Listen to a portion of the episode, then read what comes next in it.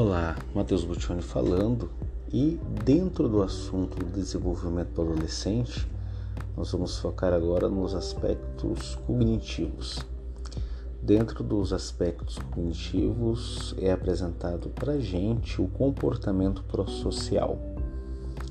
O desenvolvimento humano ele perfaz algumas etapas inerentes ao desenvolvimento. E, essa, e esse desenvolvimento tem uma relação entre ambiente e desenvolvimento cognitivo. No adolescente não é diferente. Nós temos aí uma fase anterior, como já dito em outros podcasts, da terceira infância. A terceira infância, marcada aí é, pelo conhecimento do, do mundo, né? Porque nas fases anteriores a criança muitas vezes vê o mundo como seu apenas, né? E aí ela começa a entrar no mundo é, no mundo acadêmico, aprender a ler e escrever, e aos seis anos, e sete, oito, nove, e ela vai aprendendo a dividir, a, a trabalhar em grupo, mas é um trabalhar ainda é, é elaborado, mas não tanto quanto o comportamento prosocial. Então ele vem de um modelo de crescente, né? um modelo crescente de desenvolvimento, iniciando na infância e vai até a adolescência.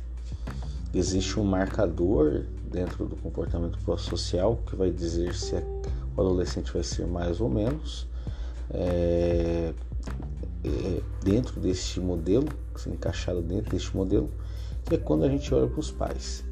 Quando os pais têm comportamento carinhoso, solidário, é, as decisões envolvem muito é, o olhar sobre o social e a criança vai assistindo isso, né?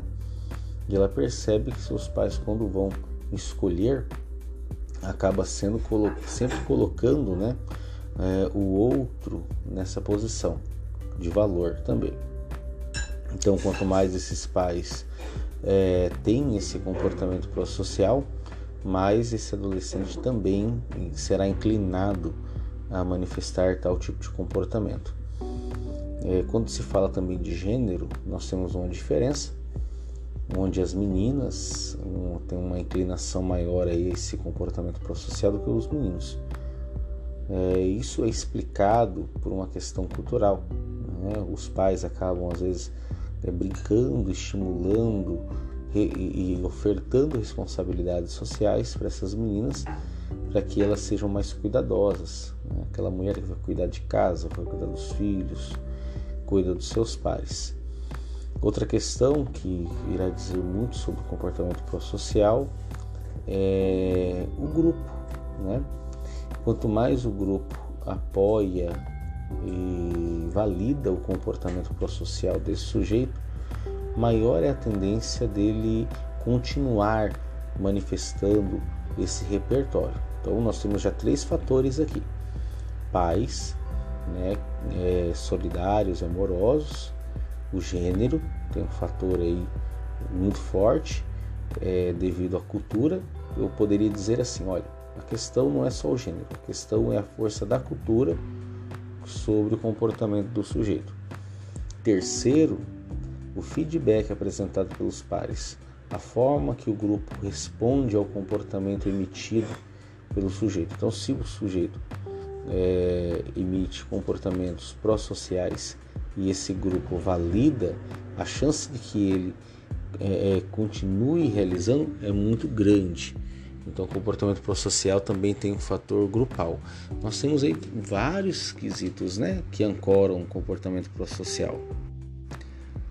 Quando eles amadurecem, né, esse adolescente é, começa a ter um pouco mais de autonomia, a gente consegue enxergar muito no trabalho voluntário. O trabalho voluntário executado pelo adolescente apresenta aí um indício referente ao comportamento prosocial.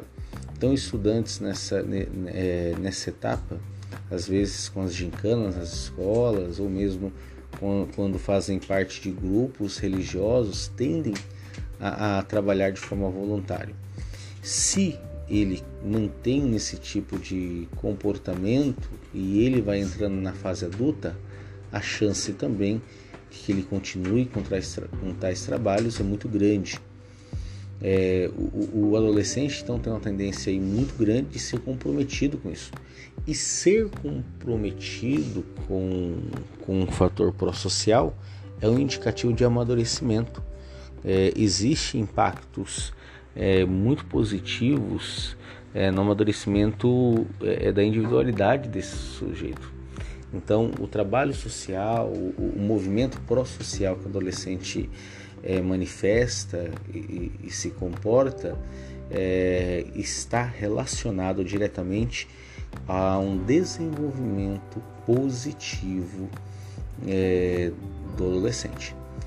Bom, nós finalizamos aqui e para fechar, né, eu diria assim que fatores biológicos, contextuais, familiares, culturais, resposta do grupo, pertencimento ao grupo, influencia diretamente o comportamento prosocial. É logo, né, os seus pares, é, as pessoas que compõem, né, a vida do dia a dia do adolescente tem grande influência sobre ele continuar emitindo esse tipo de comportamento prosocial e que tem efeitos positivos na vida e na sociedade. Muito obrigado por me acompanhar até aqui e até a próxima.